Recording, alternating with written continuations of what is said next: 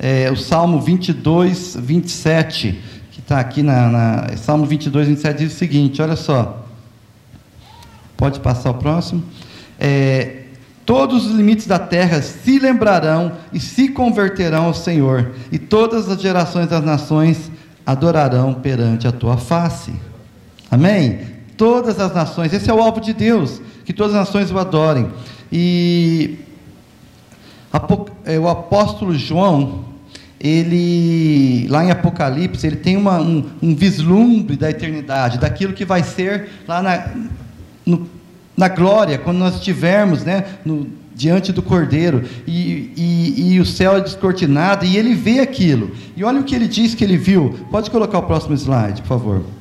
Depois disso olhei e diante de mim estava uma grande multidão que ninguém podia contar, de todas as nações, tribos, povos e línguas, em pé diante do trono e do cordeiro, com vestes brancas e segurando palmas, e clamavam em alta voz: A salvação pertence ao nosso Deus, que se assenta no trono, e ao cordeiro.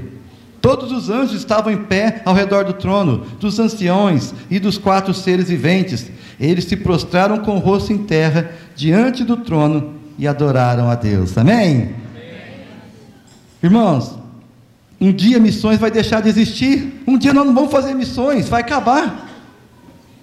Mas a adoração é eterna, amém? amém? Nós vamos passar a eternidade adorando, nós vamos estar adorando lá. Glória a Deus, Glória a Deus aleluia. E, e nós vamos ter lá na eternidade, não só adoração em português.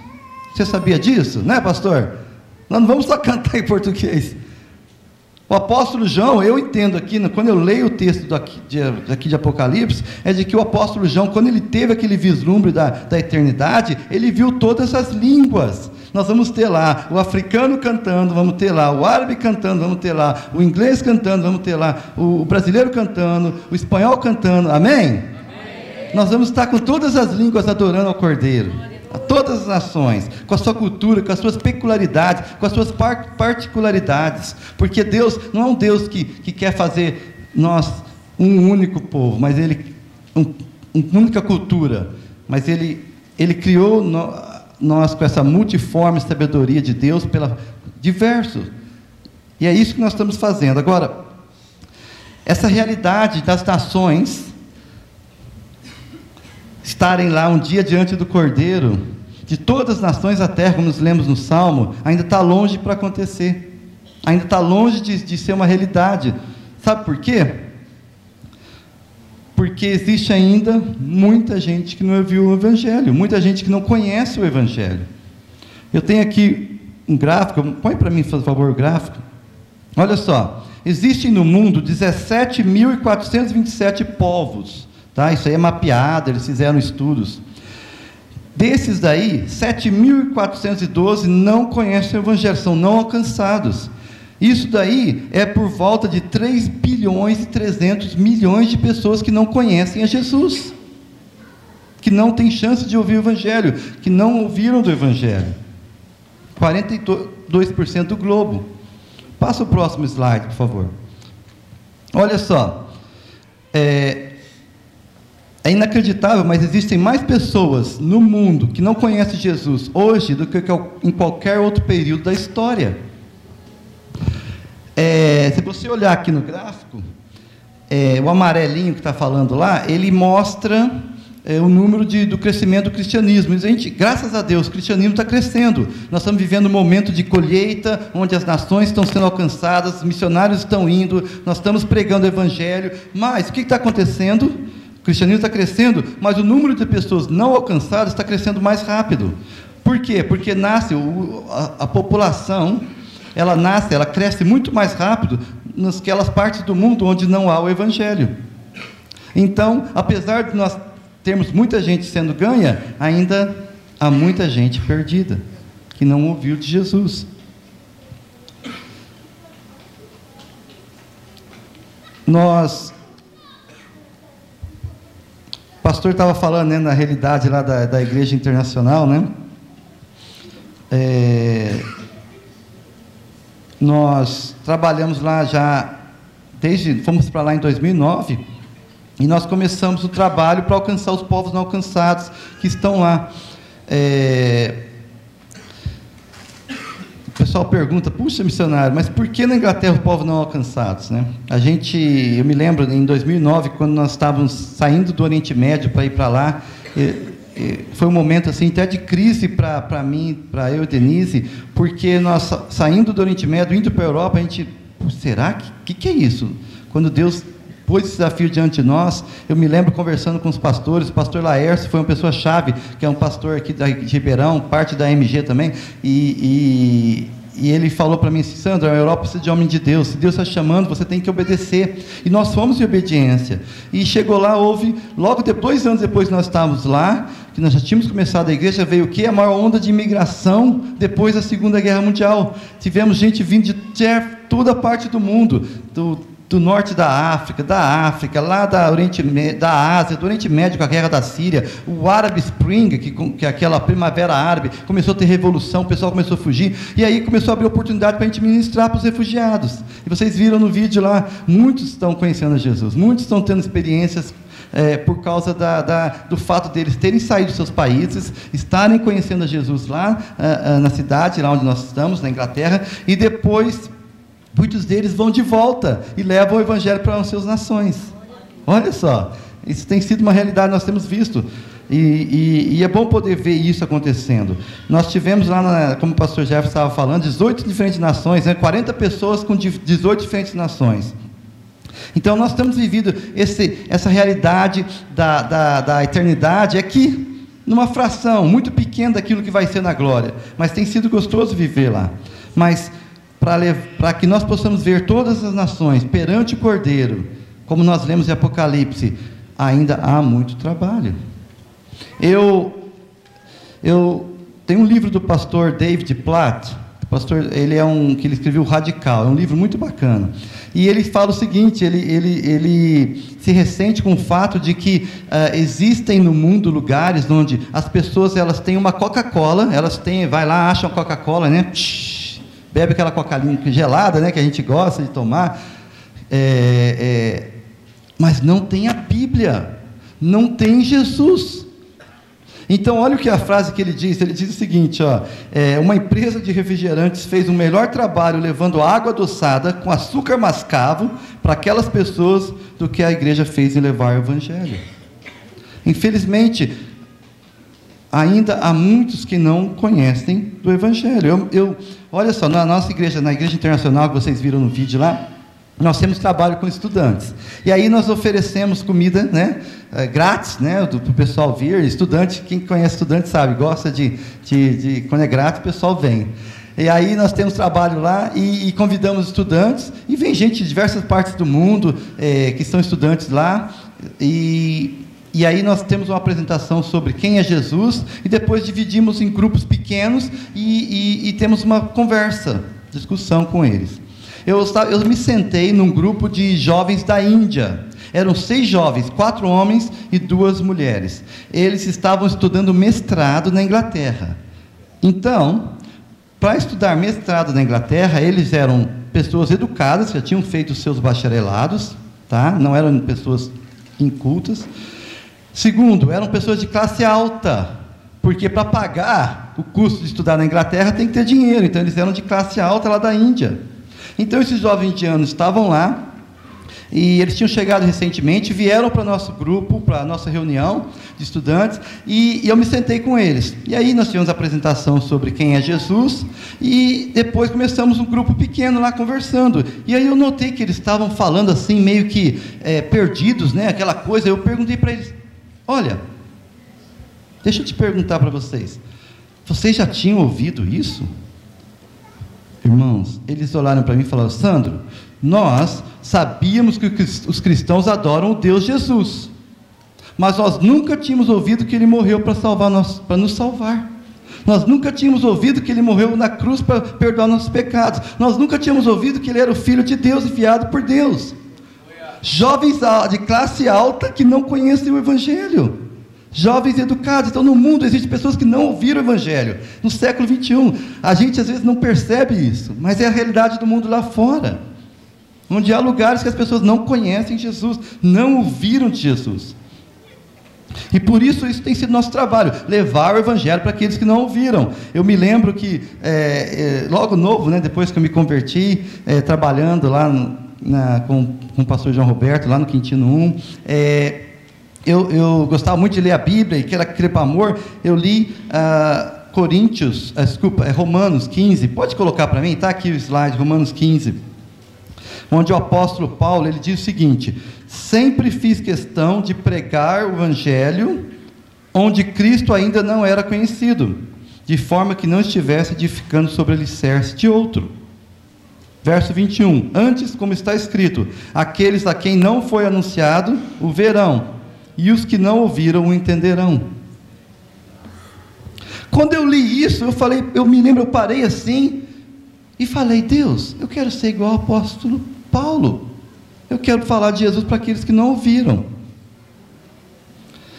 E a partir daquele momento, meu, minha vida tem sido isso: levar o Evangelho para aqueles que não ouviram. E aí nós fomos para Foz do Iguaçu, lá com o Aquário, com a Moema, ah, onde eu me formei no seminário lá. Depois é, continuamos o trabalho lá com a comunidade árabe, lá em Foz do Iguaçu, um trabalho bacana que nós fizemos lá por vários anos. Em, nove... em 2003 casamos, a Denise juntou a nós. A Denise também é de Ribeirão Preto, aqui da, da, da Igreja Batista Nova Aliança, pastor Domingos. E nós e ela foi para mim trabalhar comigo lá. Em 2006 nós fomos para a Jordânia, onde nós ficamos até 2009 e de 2009 nós fomos para a Inglaterra, nós estamos até agora. Mas todo esse período, todo esse momento da nossa vida, da minha vida, da minha jornada, tem sido levar o Evangelho para aqueles que não ouviram. Porque existem pessoas que não ouviram, que não conhecem Jesus.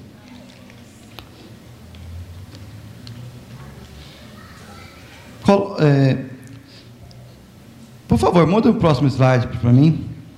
Nós tivemos Lá, várias pessoas que encontraram aqui, essa reunião na nossa casa lá, um grupo caseiro que nós temos lá, com pessoas de diferentes partes do mundo. Tem sido tão gostoso aprender, crescer na fé com pessoas de diferentes partes do mundo, onde você tem uma visão, às vezes, né, é, tão pequena da Bíblia e Deus começa a expandir quando você conhece outros irmãos que trazem novas perspectivas culturais.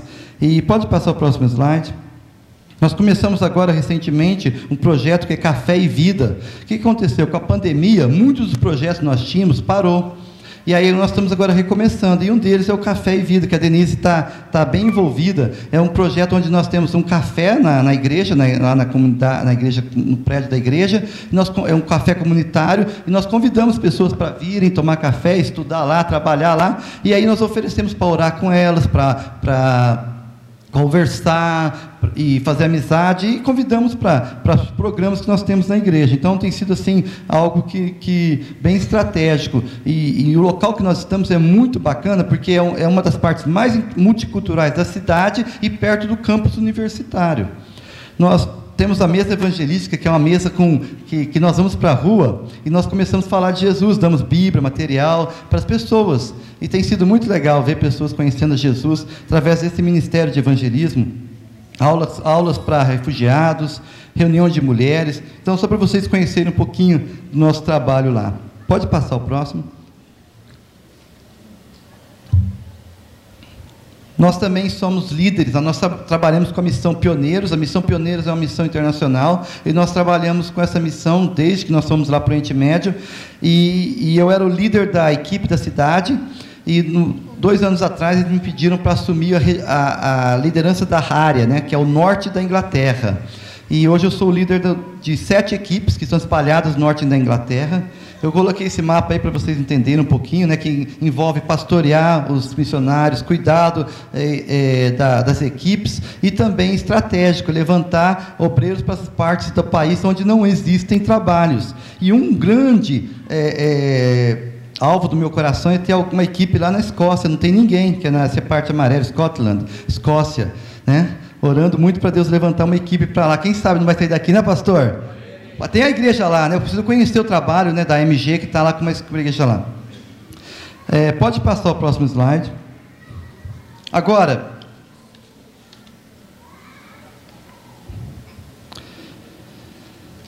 Deus tem feito algo incrível entre a, os perdidos. Existem testemunhos, vocês que acompanham o nosso ministério, aqueles que têm orado por nós, vocês sabem das histórias. Nós tivemos lá rapazes, pessoas que tiveram sonhos com Jesus. Tivemos lá um misericordioso, que vocês já devem ter orado muito por ele, que é um primeiro jovem que conheceu Jesus lá com o nosso trabalho. Ele chegou um dia para nós, na aula de inglês, e falou: Sandro, eu tenho tendo uns sonhos. Um homem de branco nesses sonhos, ele aparece para mim e ele, e ele e eu me escondo dele, eu fujo, ele me acha. Aí ele parece, ele me acha. Eu não sei quem que é, o que que é. Quem que é esse homem de branco? E nós sabemos que Jesus tem aparecido para as pessoas como homem de branco em muitas partes do mundo. E nós falamos para ele: Olha, Jesus, Jesus está querendo te, te, te encontrar, ele está te buscando. Você quer conhecer Jesus? E ele falou: Eu quero. Aí começou a estudar a Bíblia, e aí ele teve um encontro com Jesus, começou a trazer outros, e Deus começou a usar ele. Vocês viram no vídeo lá, muitos daqueles que estão lá são frutos daquele rapaz. Amém? Amém. Glória a Deus. E aí, nós estávamos na mesa evangelística, fazendo evangelismo. Um dia eu estava lá com a mesa, né, fazendo evangelismo, e apareceu um rapaz, e ele chegou, um outro rapaz, falou assim: eh, Deixa eu perguntar, é, vocês são cristãos? Nós falamos, somos. Aí ele falou assim: Olha, é, eu tive um sonho. Um homem de branco com manto vermelho apareceu para mim, e ele disse assim: Olha, estava segurando a Bíblia, e ele falou: Eu sou Jesus, o Filho de Deus, leia a Bíblia. E ele queria uma Bíblia. Olha só. Incrível, não é?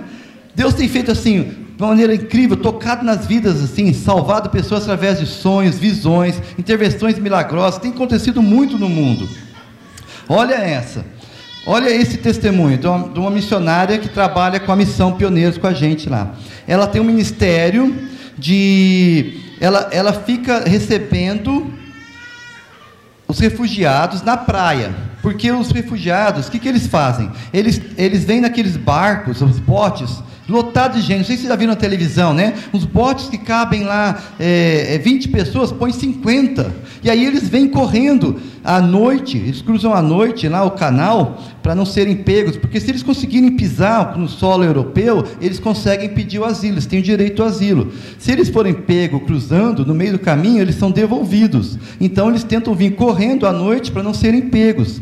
E essa missionária ela fica lá recebendo essas pessoas. E ela, ela, ela aquece, ela dá comida, ela recebe eles, aqueles que estão tudo molhadinho lá, né, com cobertor. E aí, enquanto eles estão lá, ela conta uma história, ela compartilha do evangelho com aquelas pessoas, com os refugiados. E um dia ela estava na praia, lá esperando chegar o próximo bote, e aí ela pegou e orou: Senhor, o que, que eu falo? O que, que o Senhor quer que eu fale para o próximo barco que chegar, para o próximo bote?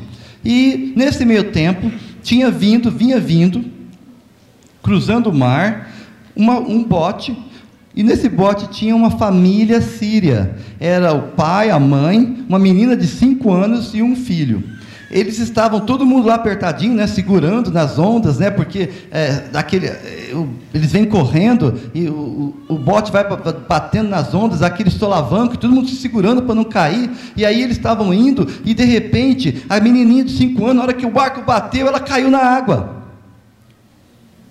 Ela caiu, só que o que acontece? Os coiotes, coiotes são aquelas pessoas que eles pagam dinheiro para ser transportado ilegalmente. Esse pessoal não tem muito com Misericórdia não. Eles estão com pressa, a menina caiu, mas tem lá mais 49 que eles têm que levar para o outro lado, eles tocam o barco, está escuro, não dá para ver, e aquele pai e a mãe desesperados, minha filha, minha filha, ela caiu, ela caiu, para, para, e o pessoal tocando o barco, indo embora, e a filha ficou lá para trás, e eles desesperados, aquele peso no coração, chorando, gritando, aquela dor, e, e aquela coisa no barco, o pessoal em volta olhando eles, Irmãos, imagina o sofrimento daquele pai, aquela mãe, sabendo que a filha ficou no meio do mar, caiu lá. Mas olha, enquanto eles estavam lá chorando, de repente houve uma comoção, o barco indo embora, estava longe, houve uma comoção dentro do barco, lá na frente do barco, o pessoal começou um barulho, uma som, e aí começaram a passar, passar, passar, e passaram a menina molhadinha lá para eles. Aí a menina estava toda molhadinha, abraçaram minha filha, minha filha. Aí perguntaram para o que aconteceu, filha. Ela falou: Mamãe, papai, quando eu, eu, eu caí na água, um homem de branco, ele estava andando na água, ele pegou para minha mão e me pôs na frente do barco. Uhul, glória a Deus.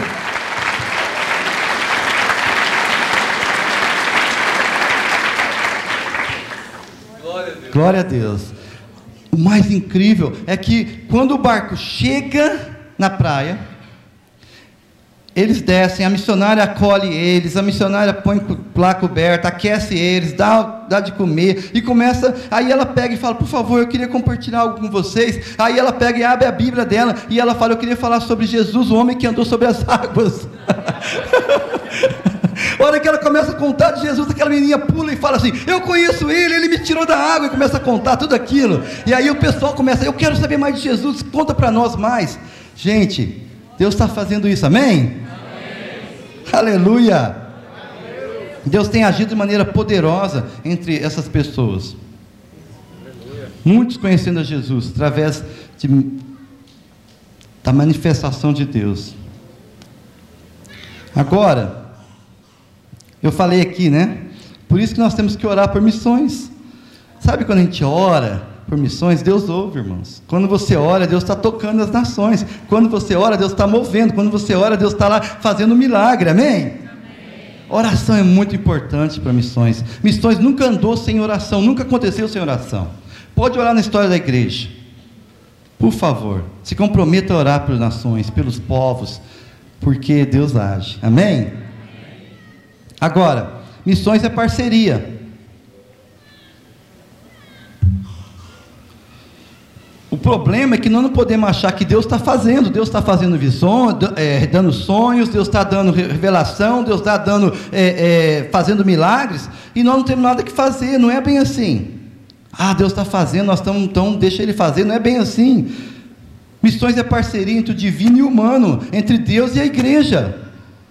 Deus quer usar o seu povo, Ele quer usar os seus filhos, as suas filhas, é o plano de Deus fazer isso.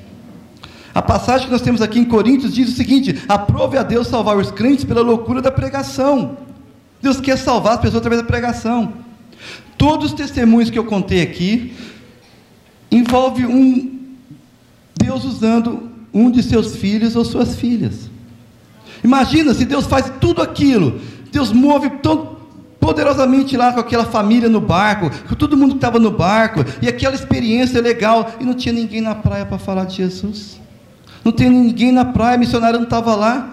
Que, que, como que iam saber quem que é aquele homem de branco? Então o missionário precisava estar lá para falar. Por isso que missões é prioridade, missões é importante. Nós temos que levar o evangelho.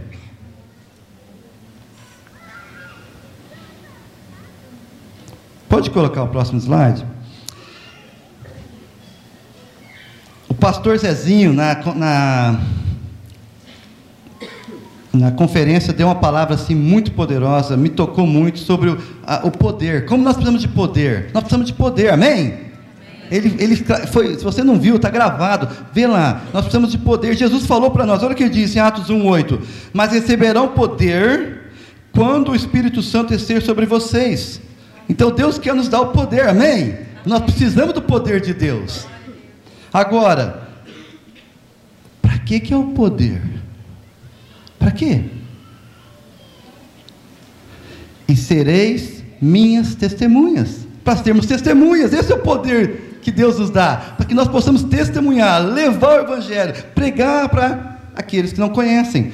Agora, continua aí. E serão minhas testemunhas em Jerusalém, em toda a Judéia e Samaria e até os confins da terra. Amém? Isso significa, olha só, significa aqui em Brodowski, no estado de São Paulo, no Brasil e até os confins da terra. Deus nos dá o poder para nós termos testemunhas às nações, começando aqui. Passa o próximo slide. Jesus falou de novo, olha só. Então disse-lhes: Vão pelo mundo todo e preguem o evangelho a todas as pessoas. Aonde? Para o mundo todo. Um outro versículo, Mateus 28, 19. Portanto, vão e façam discípulos. Da onde? De todas as nações. O alvo de Deus é que as nações o adorem. Para as nações adorá-lo, nós temos que fazer discípulos das nações. E ele está agindo, ele está movendo, mas nós temos que fazer nossa parte, que é levar o evangelho, pregar. Tem gente que fala assim: ah, missionário, tem tanta necessidade aqui, para que, que nós vamos pregar lá? Ainda bem que os cristãos primitivos não pensaram assim, né? Senão a gente não estaria aqui. Se eles não tivessem sido fiéis ao mandamento de Jesus, o Evangelho ia chegar na África, o Evangelho ia chegar na Ásia, o Evangelho ia chegar no Oriente Médio, desculpa, não ia chegar na América Latina, porque eles iam ter tanta necessidade lá que não ia sair. Mas se você olhar a história da igreja, ela é feita em missões. A igreja foi enviando. Paulo foi o primeiro missionário, saiu pregando para toda a Ásia. Tinha necessidade em Jerusalém, tinha necessidade é, é, na Judéia, mas ele sabia que Deus queria pregar para as nações.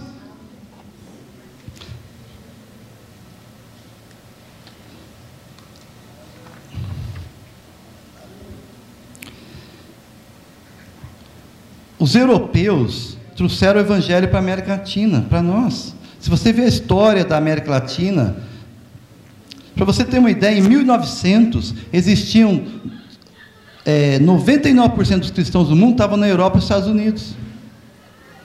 De lá saíram os missionários pregando para a África, para a América Latina, e hoje nós temos só 33% lá em cima, e o resto espalhado na Ásia, América, América Latina e África porque eles foram fiéis, eles obedeceram aquilo.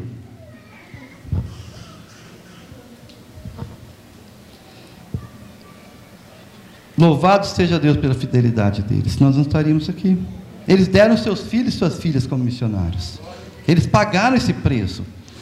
Muitos morriam se, levando o evangelho para as nações. Os, os europeus eles punham, os missionários que saíam da Europa, eles punham seus pertences em caixões, porque muitos deles não voltavam vivos, mas continuaram fiéis. Os morávios, eles se vendiam como escravos para poder pregar nas colônias. Eles chegaram ao ponto de se vender como escravo para levar o evangelho para aqueles que nunca ouviram. Eles levaram a sério o seu chamado. A Inglaterra, né, nós estamos trabalhando lá, a Inglaterra de William Carey, de Woodson Taylor, de Charles Spurgeon, de David Livingstone, de John Wesley. Todos esses homens saíram da Inglaterra, homens que nós lemos e, e aprendemos com eles. Só que o que aconteceu? Houve um esfriamento lá na Europa. E eu sempre que eu venho para o Brasil, eu peço uma palavra de Deus. Eu sempre oro, gasto um tempo em oração. Senhor, que o Senhor tem para a igreja brasileira? O que o Senhor quer me usar? A palavra que o Senhor quer que eu leve para a igreja brasileira? E Deus colocou para mim, é, e Deus me deu essa palavra para trazer para a igreja aqui no Brasil, de que nós precisamos reevangelizar a Europa. Amém? Nós precisamos reevangelizar aqueles que nos evangelizaram um dia. Olha, eu quero umas fotos aqui. Eu já estou encerrando, mas queria umas fotos para a gente dar uma olhada é, é, conhecer um pouquinho da realidade da Inglaterra, onde nós estamos. Olha só. Coloca para mim, próximo slide. Pode passar. Eu tenho outras. Passa, por favor. Aqui. Eu lembro que eu cheguei lá na cidade e eu vi esse, esse templo, né? E eu, eu falei, puxa, eu queria visitar essa, essa, essa igreja para um amigo meu, e ele falou assim: Puxa, essa igreja não visita mais. Eu falei: Por que não? Ele falou: Porque isso agora virou bloco de apartamento. Quer dizer, não é mais igreja. As pessoas compram, moram lá. É, ela foi construída em 1826. Muda para mim o próximo. Essa é outra igreja construída em 1837. Houve um grande movimento de Deus nessa igreja aqui. O avivamento, a, a escola dominical, o movimento escola dominical foi muito forte, saiu de lá. E olha, hoje também é bloco de estudantes. Pessoas, hoje não é mais igreja, o pessoal vendeu o templo e virou apartamentos. Agora, olha essa daqui, essa é uma igreja metodista. É, ela foi construída em 1883. A história é incrível de, de, de, avivamentos, coisas que Deus fez através dos irmãos dessa congregação. Olha o que, que eles são hoje. Põe um próximo slide. Uma mesquita muçulmana. Isso é lá dentro daquela igreja. Os muçulmanos compraram e converteram em mesquita. Coloca o próximo slide. Essa é outra igreja metodista. A situação da igreja está assim lá. Na Europa existe só 2,5% de evangélicos, em toda a Europa. A maioria dos italianos, dos italianos nunca leu a Bíblia. Nós temos aqui muitos descendentes italianos, né? Muitos que não conhecem Jesus lá na Itália. A Polônia, que é o maior país católico da Europa, a Polônia, 0,4% de evangélico. Isso significa que para eles ouvir, se eles quiserem saber sobre fé, sobre religião, é muito mais fácil eles encontrarem respostas de mormons, de, de, de testemunhos de Jeová, de muçulmanos, do que de evangélicos. Porque só tem 0,4%. Um amigo meu, ele disse o seguinte, ele é, ele é pastor lá na Inglaterra, ele falou o seguinte, o problema da igreja não é o islamismo, não é o hinduísmo, não é o budismo, e nem a perseguição, porque onde a igreja está crescendo é debaixo de severa perseguição. O problema é quando a igreja se acomoda. A igreja, o problema da igreja é a própria igreja, quando ela se acomoda. Quando é, é, a nossa cultura né, consumerista é, é, que, que, busca o conforto, segurança, vida fácil. É, é, a gente faz de tudo para tentar evitar o, qualquer custo, o, o, o, desafio, o perigo, os riscos. Né? A gente faz de tudo para ser seguro, se, lá protegido de quatro cantos. Quando na verdade deveria ser o contrário. Deus nos chamou para se arriscar, para correr risco, para ser ousado, para atirar, para ir para frente, para avançar. Correr riscos por Jesus, pagar o preço para Ele. Quando a igreja se acomoda, perde o sabor, perde o sal, deixa de pregar, deixa de falar de Jesus, deixa de ser sal e luz. A necessidade é enorme, mais de 3 bilhões de pessoas que vivem em povos não alcançados. Eu falei que missões é parceria. Parceria entre Deus e a igreja. Deus está agindo, mas Ele quer te usar. Ele quer usar a sua igreja. Ele quer usar nós. Amém? E começa aqui. Começa agora. Nós temos que fazer. Quantas pessoas imprudosas quer, precisam ouvir o Evangelho? Deus pode estar até tocando a vida delas. Mas se nós não pregarmos, elas não vão saber quem está operando o milagre, quem está tocando nelas, quem está movendo. Nós temos que começar. Aqui, né? Mas também expandir Brasil e, e os confins da terra. Eu queria deixar um desafio para você. Eu falei, né? Missões é parceria. E de repente Deus está te chamando para ser aquele que vai e leva o evangelho para aqueles que não ouviram. Às vezes Deus, Deus manda um profeta, às vezes Deus manda um anjo, Deus faz essas coisas, já, já ouvi falar de coisas, mas gente, às vezes é um ato de obediência, de você ler, de você ouvir o Evangelho, de você ler a Bíblia e falar: Senhor, eu vou levar, porque o mandamento já está lá, e de pregar o Evangelho a todas as nações. E aí, que mais? Se você tem sido chamado a ir, se disponha, levante a, a, a a sua voz perante o Senhor, diga, Senhor, sim, eu quero, eu vou. Porque a necessidade é imensa. E às vezes isso vai custar, vai custar, você vai ter que deixar. Você vai deixar, tem que deixar a sua família. Eu deixei minha família aqui em Ribeirão, fui morar longe, fui para um país onde era proibido falar de Jesus, onde corria risco de ser preso, deportado. Você vai ter que arriscar. Talvez você olhe para a sua carreira e fale, você tem aqueles planos de ser bem sucedido na carreira, de repente Deus pode usar a tua carreira no campo missionário. Você talvez não vai ser tão rico, próspero, mas você vai estar ganhando almas. Eu lembro do Billy Graham, ele teve o testemunho, ele conta da história de um. É, Billy Graham fala de um missionário que ele trabalhava no Oriente Médio, ele tinha muitos contatos e ele e uma empresa de óleo americana queria contratar ele para ser um representante daquela empresa no Oriente Médio. E aí, aquela empresa de óleo mandou uma proposta para o missionário e falou que dava 10 mil dólares para ele de salário, para ele ser um representante daquela empresa. O missionário nem respondeu. Eles pegaram e fizeram o seguinte: mandaram uma outra proposta de 25 mil dólares para eles para ele tentando buscar ele, para ele empregar ele como representante. Ele não respondeu, não quis. Fizeram o seguinte: vamos dobrar isso. Puseram 50 mil dólares. Puseram a proposta para ele. Também não respondeu. O diretor da empresa de óleo foi lá e falou para o missionário: Ei, não existe ninguém que ganha isso. É isso é uma proposta irrecusável. O que está acontecendo? Por que, que você não quer aceitar? O missionário olhou para aquele diretor, para aquele homem e falou: Olha, o salário de vocês é muito bom, mas o trabalho é muito pequeno. Deus me chamou para ser um missionário. Amém? Ganhar almas, irmãos, vale mais do que qualquer coisa que você possa fazer na vida. Agora, missões é parceria. Pode passar o próximo slide. Aqueles que vão precisam de quê? Serem enviados. Olha o que o apóstolo Paulo diz aqui, ó. E como pregarão, verso 15, se não forem enviados? Então, aqueles que não ouviram precisam de ter alguém que vai falar para eles, então alguém tem que ir. Agora, aqueles que vão precisam de ter alguém que envia eles. Então, missões é parceria entre Deus e a igreja, entre os que vão e os que enviam. Nem todo mundo é chamado para ir, eu entendo isso, mas todos somos chamados a fazer missões, ou indo ou enviando.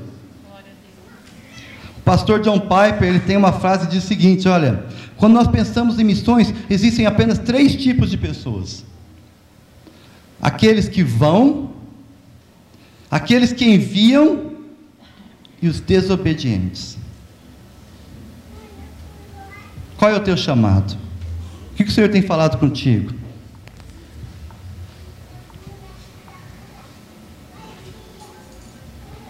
Vamos orar?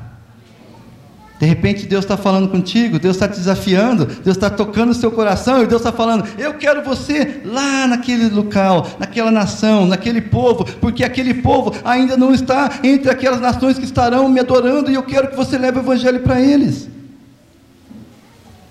Por que não? Ele é aquele que chama, capacita, supre.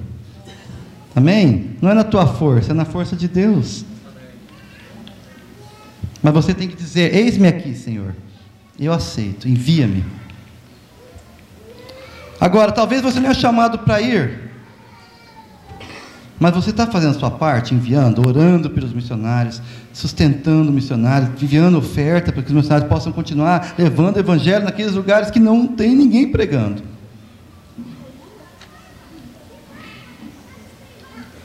Ou você é um desobediente? Vamos ficar de pé? Vamos orar?